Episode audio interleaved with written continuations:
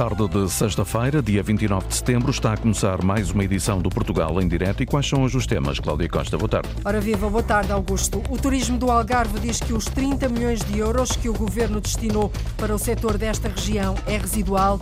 Um dos grandes problemas está relacionado com a demora no licenciamento dos projetos. O bairro da Bela Vista, em Setúbal, vai ser requalificado, um investimento de 40 milhões de euros. A obra deve avançar até ao final do ano, mas a autarquia não fica por aqui, quer reabilitar todos os bairros do Conselho. Com estas obras, Setúbal terá uma percentagem de habitação social acima da média nacional. No Portugal em Direto, antecipamos os temas que vão estar em debate amanhã no Seixal, no Congresso da Associação Nacional de Municípios Portugueses, com destaque para a autonomia e descentralização, financiamento local e um país mais coeso. Vamos cruzar as opiniões de dois vice-presidentes da Associação de Municípios. São eles o autarca social-democrata de Mafra, Helder Sousa Silva, e o autarca socialista de Vila Real, Rui Santos. Portugal em direto, a edição é da jornalista Cláudia Costa. A Associação de Hotéis e Empreendimentos Turísticos do Algarve considera que é residual o dinheiro que cabe ao governo para o setor do turismo. O executivo anunciou financiamentos de 100 milhões de euros. Deste bolo, 30 milhões vão reforçar a linha mais Algarve. Mas a ETA identifica um problema, Cristina Santos. Se todo o apoio é acolhido pelo turismo no Algarve, uma das associações que representa o setor na região acredita que muitas empresas não vão conseguir aceder à ajuda de 30 milhões de euros. Helder Martins, da AETA, Associação de Hotéis e Empreendimentos Turísticos do Algarve, justifica. Se eu quiser aceder a, esse, a essas verbas disponíveis, eu tenho que licenciar um projeto. E eu licenciar um projeto de uma unidade hoteleira, de um equipamento destes, posso contar com 4, 5 ou 6, ou até há quem diga que a média são 7 anos. E, portanto, aí é que estes financiamentos deviam de vir acompanhados de uma via verde para o licenciamento. Ou seja, este é estruturante, este investimento é fundamental, então vamos abrir as portas e vamos dar significado.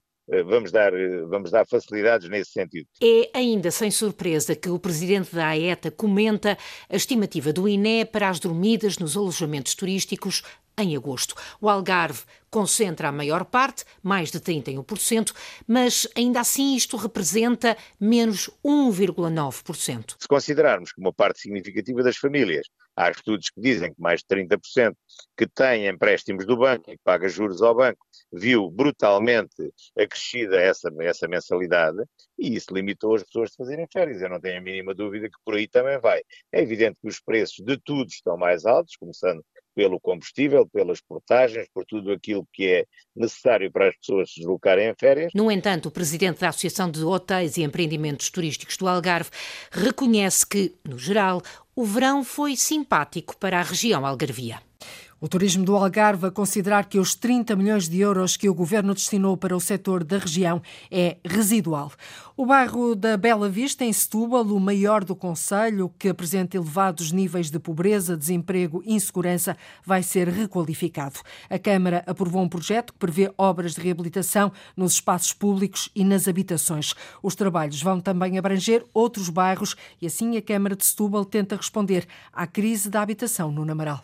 O projeto agora aprovado envolve 840 fogos e custa mais de 40 milhões de euros. O vereador na Câmara de Setúbal, Carlos Alberto Rabassal, diz que as obras devem avançar até ao final deste ano. A obra Bairro de Bela Vista, o maior bairro de Setúbal, o bairro mais icónico de Setúbal, é uma obra que se iniciará até final do ano e que também tem dias de calendário à volta dos 480, 500 dias de calendário. A Câmara Municipal de Setúbal aprovou o lançamento de duas obras de grande relevância em Setúbal, obra no bairro de reabilitação do bairro do Forte da Bela Vista. Estamos a falar de 20 edifícios completos, com uma intervenção global em coberturas, paredes, colunas de água, colunas de esgotos, colunas elétricas e também cozinhas e casas de banho. A ideia, diz o vereador Carlos Alberto Rabassal, é conseguir reabilitar todos os bairros da cidade. Este conjunto de obras, quer eh, Mantegada, quer Alameda, quer Forte Bela Vista, quer Bela Vista, tudo somado, equivalem a qualquer coisa como 80 milhões de euros. Entretanto, nós candidatamos também já ao IRU mais quatro bairros,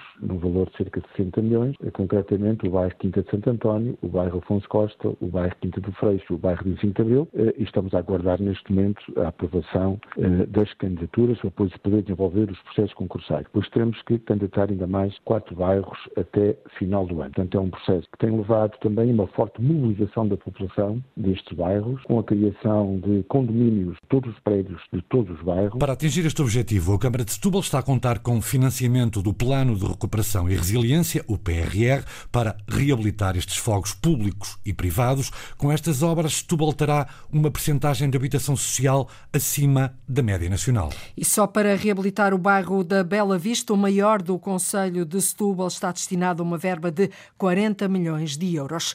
Em véspera de manifestação nacional, um país que se levanta e sai à rua, exigimos soluções Casa para Viver, é assim que se chama esta manifestação, que vai percorrer várias cidades do país. Hoje fazemos um zoom à realidade que se vive em Bragança nesta matéria.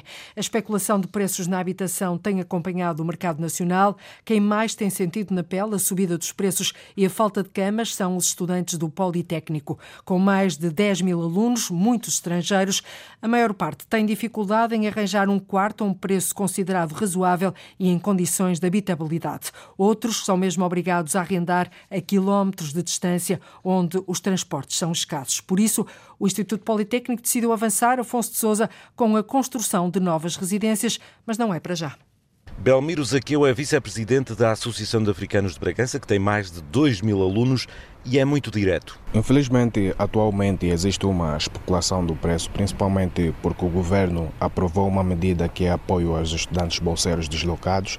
Isso faz com que os senhorios em si fiquem de certa forma atentos e estão a subir a renda do, dos quartos. E isso complica muito o acesso a um quarto com condições aos alunos estrangeiros. A bolsa que o governo dá aos alunos portugueses para subsidiar a habitação é de 217 euros em Bragança. Belmiro Zaqueu pede o mesmo para os estudantes de outras nacionalidades que estão cá. Que de certa forma possa nos integrar nestes programas, que possam também dar um certo auxílio uh, aos estudantes internacionais, de certa forma, para também podermos mitigar ou resolver um bocado a situação do, do problema do, do alojamento. O presidente da Associação de Estudantes do Politécnico tem a mesma ideia. Acreditamos que haja assim um bocadinho por parte de alguns senhorios aproveitarem-se do facto da bolsa oferecida pelo pelo Serviço de Ação Social, ser um valor a rondar os 200 euros, ter feito com que eh, o valor das rendas começasse a aumentar. E as soluções que encontram muitas vezes são para desenrascar? As soluções têm sido com colegas ou de, dos locais de onde vêm, têm-se alojado, ou outras situações que cada vez mais é mais de 5 km de, do, do campo. Já tivemos eh, alunos juntos das aldeias e que mesmo que temos sentido que a dificuldade nos transportes para eles tem sido uma das maiores dificuldades. André Caldeira fala mesmo de que há pais ajustar quartos pelo telefone em situações de desespero que mais tarde ou mais cedo resultam em desistências do ensino. É mesmo um desespero e sentimos que eh, achamos que isso pode ser um dos, um dos principais motivos para o abandono escolar. Neste momento, o Politécnico apenas dispõe de 335 camas nas residências. O presidente do IPB, Orlando Rodrigues, diz que está em curso a construção de outras tantas nas cidades onde o IPB está implementado no âmbito do PRR aumentar significativamente, duplicar essa oferta de alojamento, mas estamos neste momento a iniciar, a iniciar as, o lançamento das empreitadas e, portanto, é um processo que uh, vamos procurar conduzir de forma célere, mas que, uh, enfim, precisa de mais algum tempo para ser solucionado. Será uma ajuda, mas não para já. O desespero dos estudantes de Bragança. Também esta tarde, a Associação Académica da Universidade de Lisboa e o coletivo Ruído vão fazer uma manifestação para alertar para a escassez e precariedade de habitação disponível para os estudantes e jovens em geral e a necessidade urgente de se resolver este problema. A freguesia Lisboeta de Marvila sai de novo à rua esta tarde para pedir médicos para o centro de saúde. Às seis e meia, os utentes vão fazer um cordão humano. Dos 25 5 mil utentes, 14 mil não têm médico de família. Isso mesmo confirmou a jornalista Paula Verã, Sara Canaveses, membro da Comissão de Utentes de Saúde de Marvila. Revela uma necessidade face à ausência de respostas relativamente à situação que se vive em Marvila e aos utentes que não têm neste momento médico de família. E quantos é que são os que não têm médico de família? Estamos a falar de 14 mil utentes sem médico de família, que corresponde a metade dos utentes inscritos em Marvila. Nós estimamos que serão necessários, eh, no mínimo, 10 médicos de família para superar este, este número de 14 mil utentes sem não têm, não é? A Marvila está neste momento com menos médicos de família do que tinha. Quantos é que tem neste momento? Segundo o portal do Serviço Nacional de Saúde, esta unidade está com nove médicos de família para 25 mil utentes. Ou seja, na freguesia de Marvila, 14 mil utentes estão sem médico de família, um problema que se alastra, de resto, a toda a zona de Lisboa e Val do Tejo. Esta tarde, os utentes de Marvila voltam a sair à rua em protesto. O contrato do novo Hospital de Lisboa Oriental deve ser assinado durante o próximo mês de outubro. Se os prazos não derraparem, deverá estar pronto daqui por quatro anos e vai ficar em Marvila. Com um investimento de mais de 257 milhões de euros, vai ter quase 900 camas. A presidente do Centro Hospitalar e Universitário de Lisboa Central, Rosa Valente de Matos, aguarda agora pela assinatura do contrato. Durante o final do mês de outubro teremos o contrato assinado para a construção do novo hospital e, esperemos que eh, num processo de, de construção até 2026, 2027, 2027 teremos um novo hospital. Portanto, é esse o nosso objetivo, é para isso que temos trabalhado, é isso que temos feito ao longo destes, destes anos que têm decorrido, desde o processo de abertura de concurso, até o desenvolvimento do concurso, até a adjudicação, e agora estamos num processo final, na rota final, que é a assinatura do contrato, que em princípio será feito durante o mês de, de, outubro. Outubro poderá ser assim o início da reta final deste processo. O Centro Hospitalar e Universitário de Lisboa Central integra os hospitais de São José, Santo António dos Capuchos, Santa Marta, Dona Estefânia, Corri Cabral e a Maternidade Alfredo da Costa. Este novo Hospital de Lisboa Oriental vem reforçar a capacidade de resposta aos utentes. A Associação Cidadãos por Lisboa volta a defender o aumento do número de ruas pedonais junto às escolas. Isto acontece um ano depois da recomendação à autarquia aprovada por maioria na Assembleia Municipal a pedir isso mesmo. Os Cidadãos por Lisboa recomendam que se faça um levantamento das creches, dos jardins de infância e escolas de ensino básico do primeiro ciclo e que avancem projetos piloto de ruas sem carros, ruas pedonais, para perceber a dinâmica, Arlinda Brandão, que podem gerar na comunidade escolar. Sem resultados concretos a tempo do início deste ano letivo, a Associação Cidadãos por Lisboa insiste na necessidade de haver um maior número de ruas pedonais junto às escolas e depois da recomendação da Assembleia Municipal também não ter conseguido efeitos, Flores Bela Pinto, uma das três vereadoras do movimento, explica que vão apresentar uma proposta para ir à sessão de Câmara para levar isto ainda mais a sério. O facto de ser uma proposta que possa ser aprovada uh, em Câmara, vem reforçar aquilo que é o nosso intuito de que, de facto, uh, no próximo ano letivo, já que neste não aconteceu, possamos dar uh, um passo mais efetivo para que isso se concretize. A Associação Cidadãos por Lisboa defende que é para criar um espaço mais seguro para os peões e também tendo em conta as preocupações com o ambiente. Temos a consciência que já existem levantamentos feitos pelos próprios serviços municipais dando indicação de que eh, há várias freguesias em que, de facto,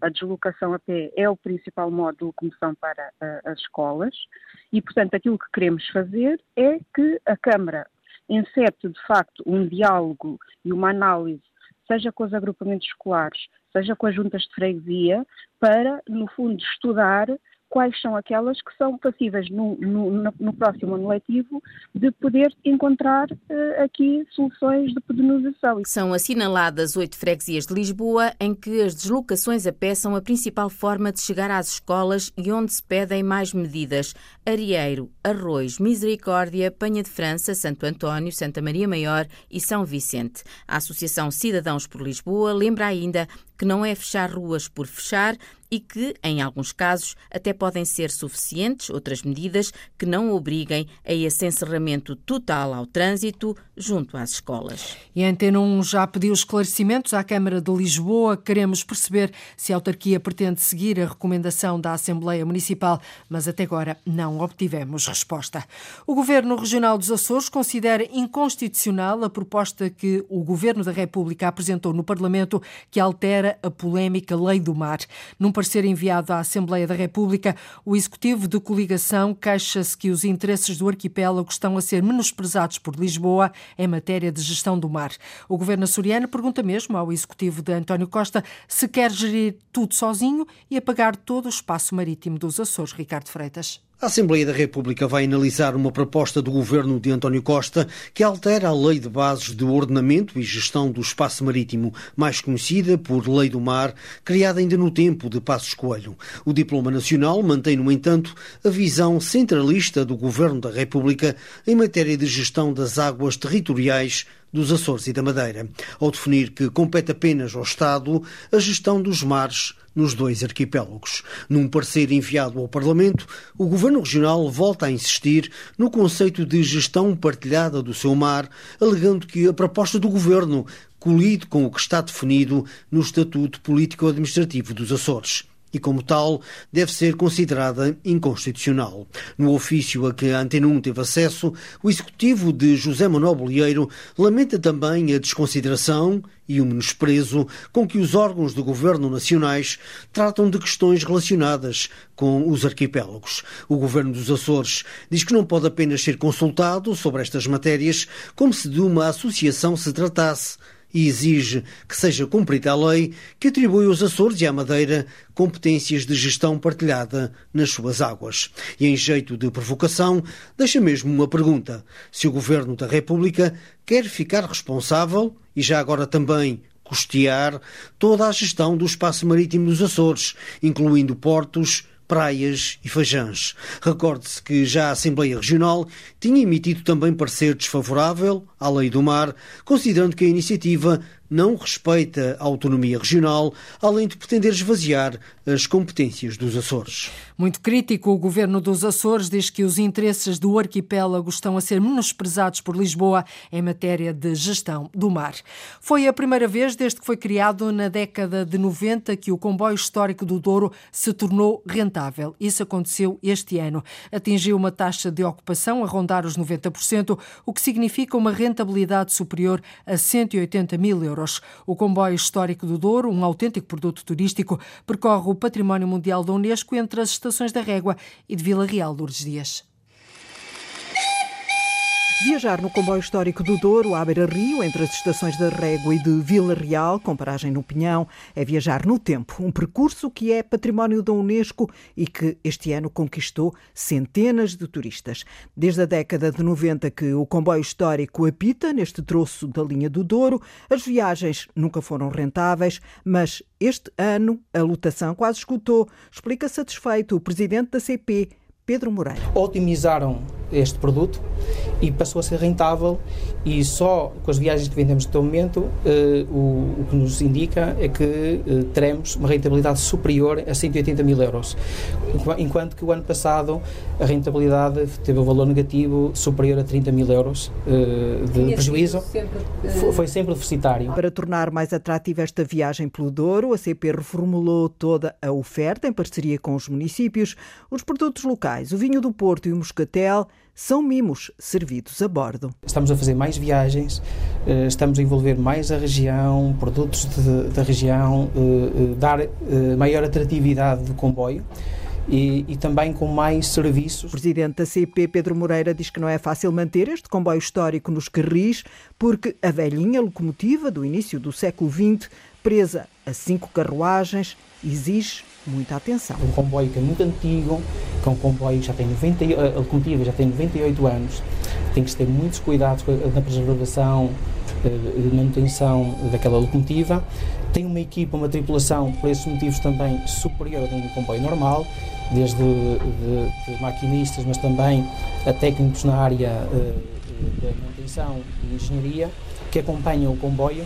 O comboio histórico arrancou na década de 90 este ano vai continuar a subir o Douro até ao final do mês de outubro e a mostrar aos viajantes os segredos da região, que é património mundial.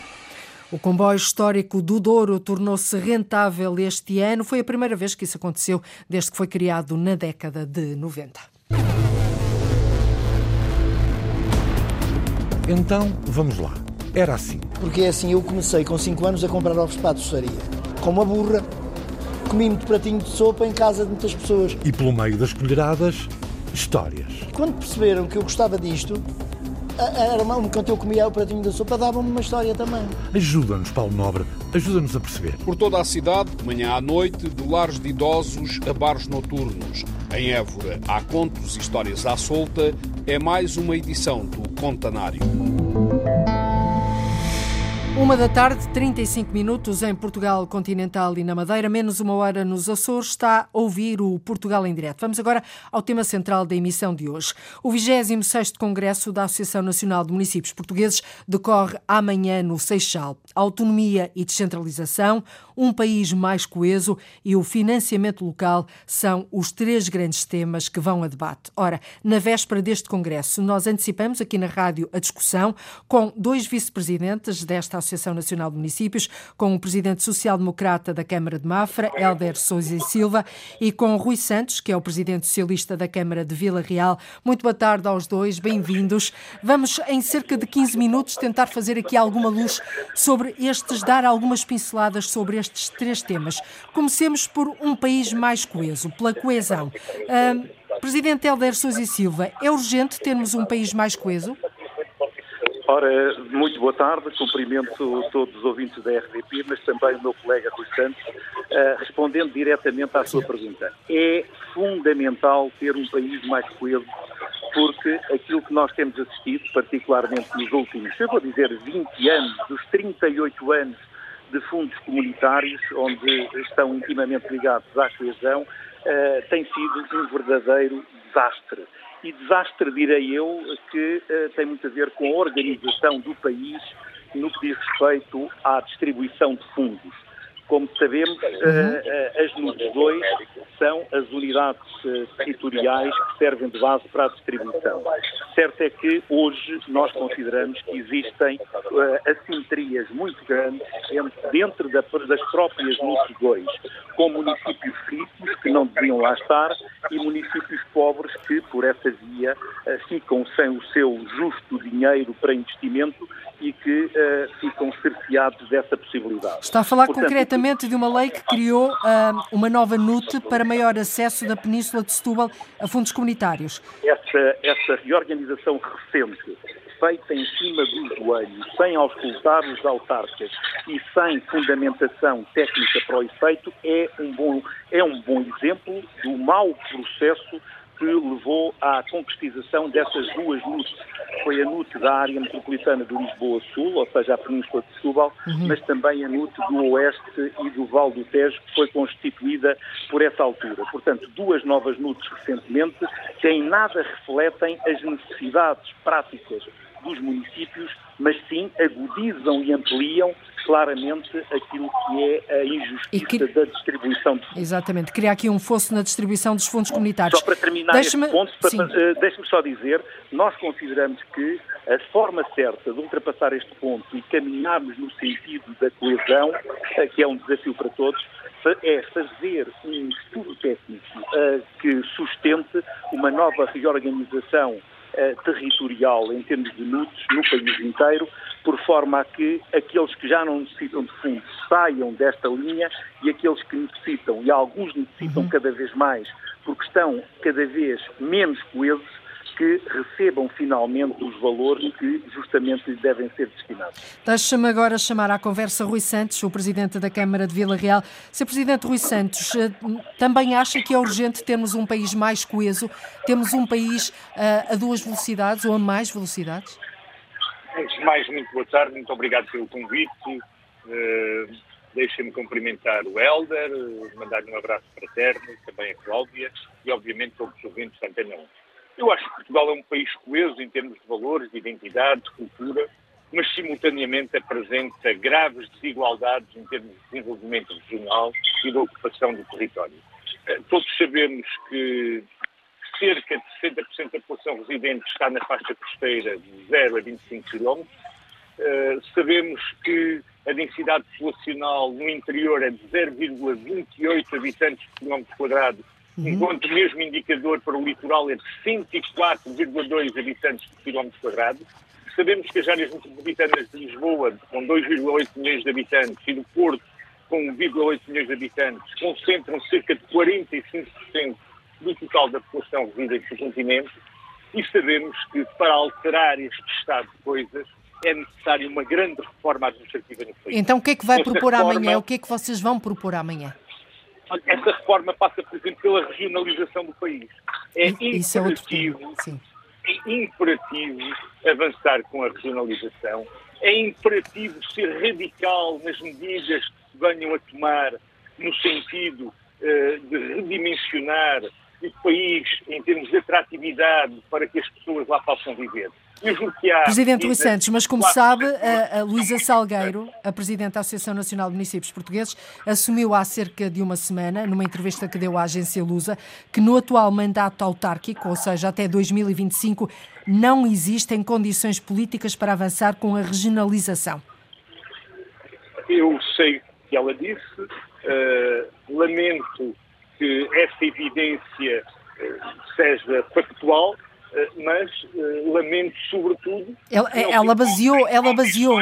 Sim. Para se avançar com a regionalização. Ela baseou é esta afirmação PS, no facto. Que o PSD ainda não se entenderam Exatamente. relativamente a este tema, mas julgo que os autarcas de Portugal, mais de 95% dos autarcas portugueses, defende que se avançasse rapidamente com a regionalização.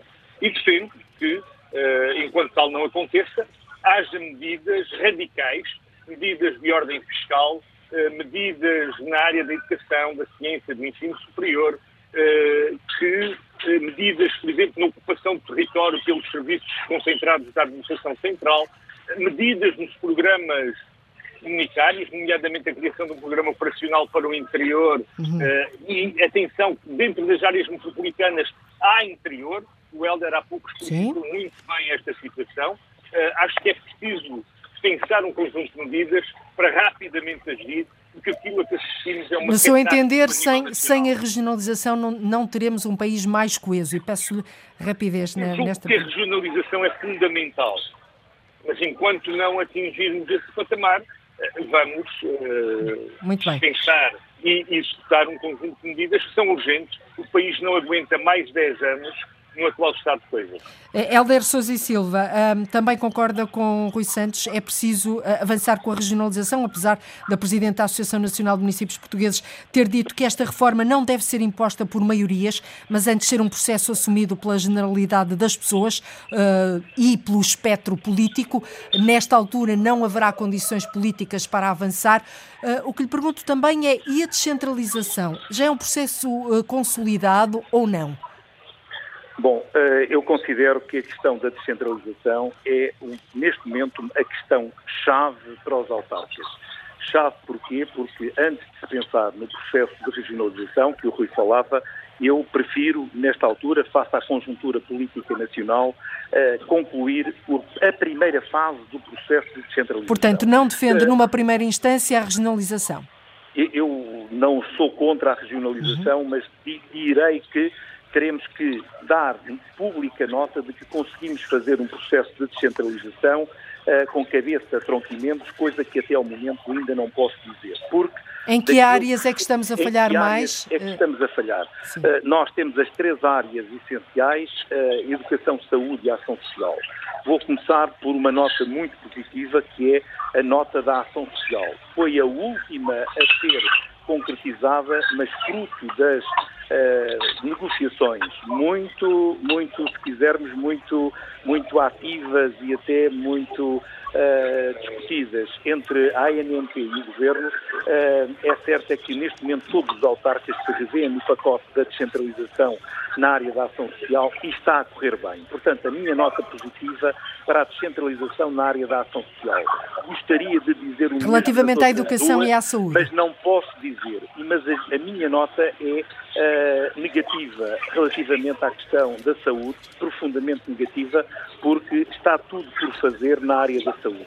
O Ministério da Saúde não tem dado, uh, nem tem dedicado cuidado absolutamente nenhum à área da descentralização, ao que assumiu por escrito pelo Sr. Primeiro-Ministro e por mais cinco ministros, também alguns deles de Estado, e não têm sistematicamente e reiteradamente cumprido aquilo que, que se comprometeram, particularmente na área de terem um plano de requalificação dos centros de saúde, até hoje não existe, terem as portarias com os rácios de pessoal dos centros de saúde não existe, portarias com uh, equipamento e, e, viaturas não existe, enfim, um, uh, está tudo por cumprir na área da saúde. Antes, de, antes de passarmos para, para o outro, na área da educação, sim, terminar essa. Não está, não está tão mal porque já se deram alguns passos, mas ainda existem bastantes coisas por cumprir, particularmente no que diz respeito aos rácios de pessoal. Nós hum. precisamos de definir pessoal, particularmente pessoal para as cozinhas, pessoal para o apoio aos alunos com necessidades educativas especiais, pessoal de chefia, neste momento está tudo ainda em aberto relativamente a essas matérias. Sabem Portanto, que o tempo, o tempo em rádio voa. Uh, uh, eu queria ainda perguntar ao Presidente Rui Santos se também acha que a descentralização é um processo que está muito longe de estar consolidado, antes de avançarmos para o outro tema que vai estar em debate amanhã. O processo de descentralização é um processo em curso. É um processo muito quê? É um processo em curso. Ah, em curso. É um processo sim. que tem dificuldades Uh, o Helder explicitou-as muito bem. Há áreas que estão a correr bem, nomeadamente a área da ação social. Sim. Acho que também a área da educação há passos uh, importantes e vai-se consolidando. É verdade que na área da saúde as coisas não têm corrido bem e há outros domínios, neste tempo de competências, que se continuam a verificar dificuldades e constrangimentos de várias ordens estando a sua materialização a ocorrer de forma. Portanto, ainda há, ainda há muito caminho para percorrer eh, na Exatamente. questão da descentralização e só depois virá a, ou não a regionalização. Financiamento. Não, eu, eu aí tenho uma divergência. Eu acho que o processo podia andar ao mesmo tempo. Lamento muito que os partidos que em campanha eleitoral, e é uma crítica ao Partido Socialista, ao PSD, ao PCP, a todos os partidos uhum. que em campanha eleitoral defendem veementemente a regionalização, e depois, legislatura após legislatura, vão inventando sucessivamente desculpas para não avançar Por... com a mais importante de todas as Portanto, presumo que amanhã Aliás, vai fazer ouvir a sua voz em defesa da regionalização. Exatamente. Exatamente. Presumo que sim. Aliás, é um imperativo constitucional. Uh, vamos para outro tema, uh, financiamento das autarquias. Helder Sousa e Silva, os municípios portugueses querem uma nova lei das finanças locais que descomplique o financiamento e defendem um reforço da capacidade financeira, nomeadamente através de uma maior participação nos impostos do Estado. Este é outro grande desígnio porque, pelo qual se vão bater? É evidente, nós temos noção, porque uh, a experiência assim o dita, os governos, todos eles, não tem a ver só com este último, são tendencialmente centralizadores. E centralizadores que são, são também absorçores de recursos financeiros dos impostos de todos nós. Se olharmos para a média da União Europeia, a participação nos impostos do Estado das autarquias estão sempre acima dos 17% da arrecadação de impostos nacionais. Em Portugal, nós eh, pouco ultrapassamos agora, com a descentralização de competências, os 12%. Portanto, estamos 5% no mínimo abaixo daquilo que devia acontecer, porque sabemos, e isso é comumente aceito, que eh, a aplicação financeira nas autarquias tem uma rentabilidade muito maior do que no Estado Central. E por isso mesmo, a primeira grande reivindicação é a aproximação da participação de impostos do Estado uh, das autarquias no que diz respeito à nova lei de finanças locais. A lei de finanças locais atual está completamente obsoleta. Obsoleta porquê? Porque não tem acompanhado as dinâmicas dos territórios autarquias que cresceram hum, para o dobro, como é o caso da minha, uh, em 20 anos. Aliás, a saúde financeira dos municípios portugueses está a melhorar e recomenda-se. Ainda ontem foram revelados dados, eh, mais receitas, menos despesas, menos empréstimos. 2022 foi um ano muito positivo para a saúde financeira das, das câmaras municipais. Foi o diagnóstico traçado pelos coordenadores do Anuário Financeiro dos Municípios. Isto vai em linha com aquilo que, que estava a dizer verdade, nós não queremos autarquias falidas. A pior coisa que pode acontecer é uma autarquia não ter recursos financeiros para cumprir as suas missões e, e, portanto, e, e, executar as suas competências.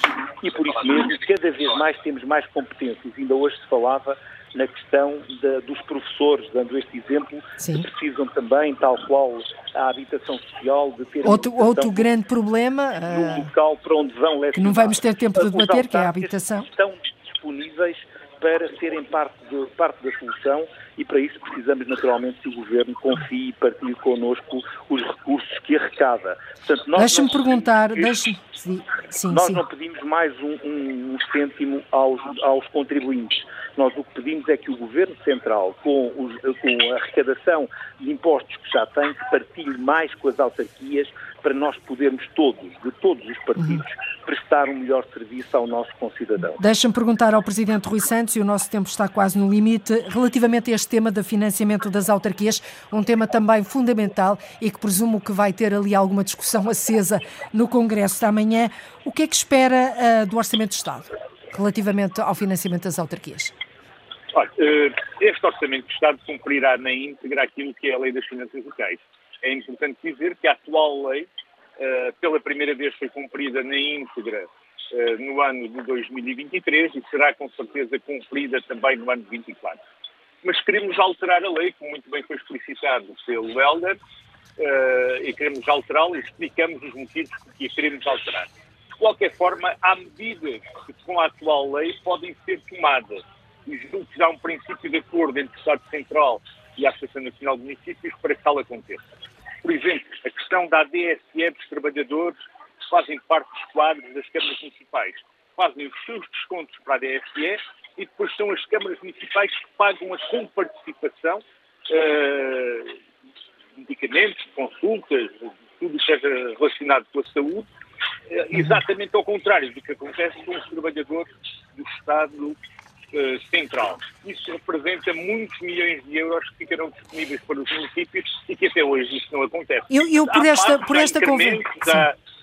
Há, há, áreas que podemos avançar uh, e vamos avançar com certeza já no Orçamento de 2024, ao mesmo tempo que temos que uh, aproveitar para mexer de forma profunda na lei das finanças locais, para nos aproximarmos da União Europeia, para nos aproximarmos em termos de competências e em termos de financiamento daquilo que é a média dos padrões uhum. europeus. Por esta conversa que estamos aqui a ter e a antecipar um pouco o debate da manhã, eh, que vai ser extenso, mas que tem estes três temas em cima da mesa, autonomia, descentralização, um país mais coeso e o financiamento local, parece-me, ouvindo os dois, que vai haver aqui um grande consenso entre autarcas, uh, independentemente das cores políticas. Sente isso, Rui Santos, ou acha que pode haver ali uh, uh, maiores fricções amanhã, durante a discussão? Não. Uh, sabe que no mundo autárquico o nosso partido uh, são as nossas populações. E os problemas que vivenciamos são comuns, independentemente dos autárquicos serem eleitos pelo PS, pelo PSD, pela CDU, pelo CDS, qualquer outra força política. Os problemas são os mesmos, debatemos muito as soluções, uhum. consensualizamos-las e direi, com poucas exceções, a resolução do Congresso será com certeza consensualizada eh, pela maioria dos autarcas portugueses e aquilo que vamos solicitar ao Estado Central, mas também aquilo que são os nossos compromissos, a nossa forma de agir, será uh, amplamente apoiada e consensualizada. Ora, para, para fecharmos, teríamos muitos temas para falar, o interior, as portagens ontem, a redução de 30%. Olha, uma boa notícia. Sim, mas é pouco, é, é, é curto ou não? Olha, uh, depende sempre da perspectiva. Uh, primeiro houve uma redução de 50%, agora, agora 30%. mais 30%. Sim.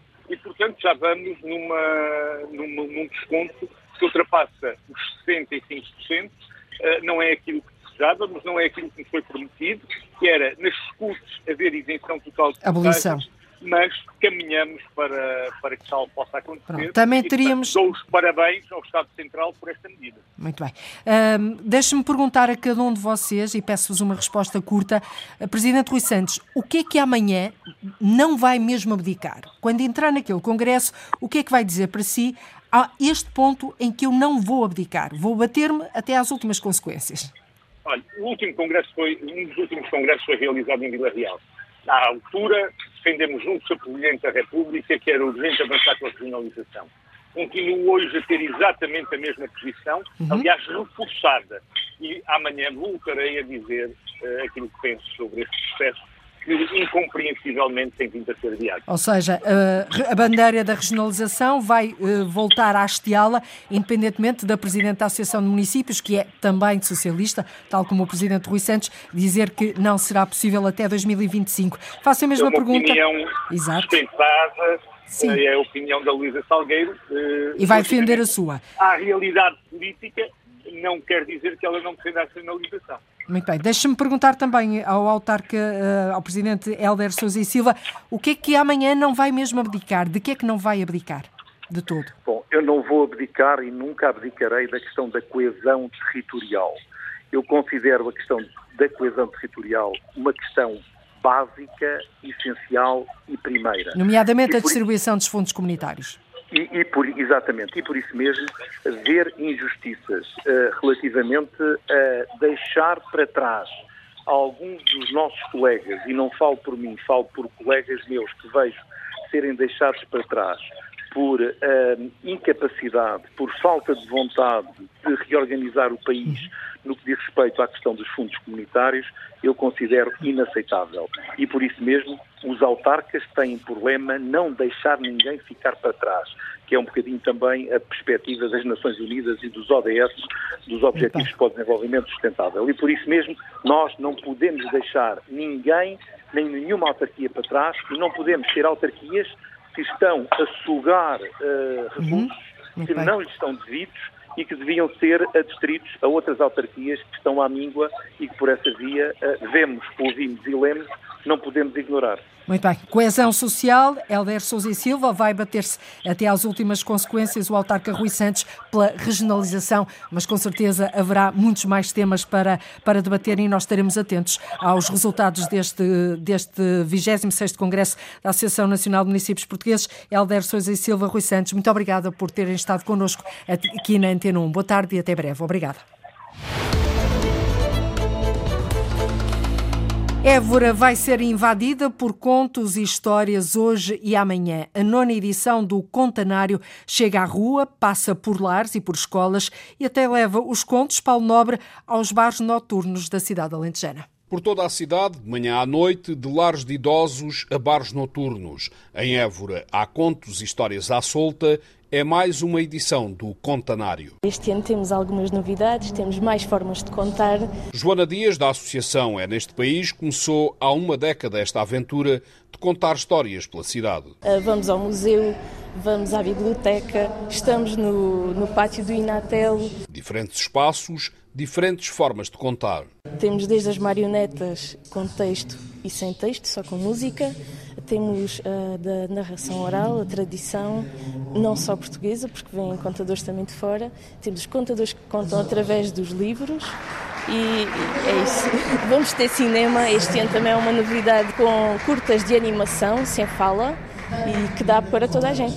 À nona edição, Joana Dias diz que há já um público desperto e à espera do contanário. Assim que lançamos o programa, temos uh, sessões logo esgotadas, temos muitas escolas com interesse, temos muitas pessoas a, a inscreverem-se individualmente, já se sente este movimento.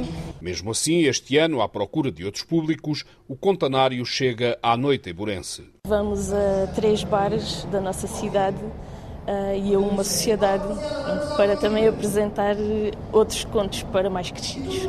Uma das sessões especiais vão ser contos eróticos. Brujunça, há nove edições que participa no Contanário, sempre com novas histórias para contar. Às vezes a mesma história que contámos há 10 anos já não é a mesma que contamos agora.